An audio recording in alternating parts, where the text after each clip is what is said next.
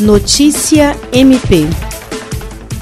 O promotor de Justiça Civil de Sena Madureira, Luiz Henrique Correia Rolim, representando o Ministério Público do Estado do Acre, acompanhou a entrega e inauguração do novo prédio do Centro de Convivência da Melhor Idade, localizado ao lado da nova sede administrativa da Secretaria de Cidadania e Assistência Social daquele município. Para o promotor Luiz Henrique Rolim, é importante o Ministério Público acompanhar a entrega dessas obras, uma vez que é atribuição da instituição tutelar os direitos e interesses da pessoa idosa, não só no tocante à sua proteção, mas também no alcance do seu bem-estar. A solenidade presidida pelo prefeito Mazinho Serafim contou também com a presença da deputada federal Jéssica Salles, do vice-prefeito Gilberto Lira, da deputada estadual Meire Serafim, do secretário de Cidadania e Assistência Social Daniel Herculano, além de vereadores, secretários municipais, servidores e representantes da melhor idade no município.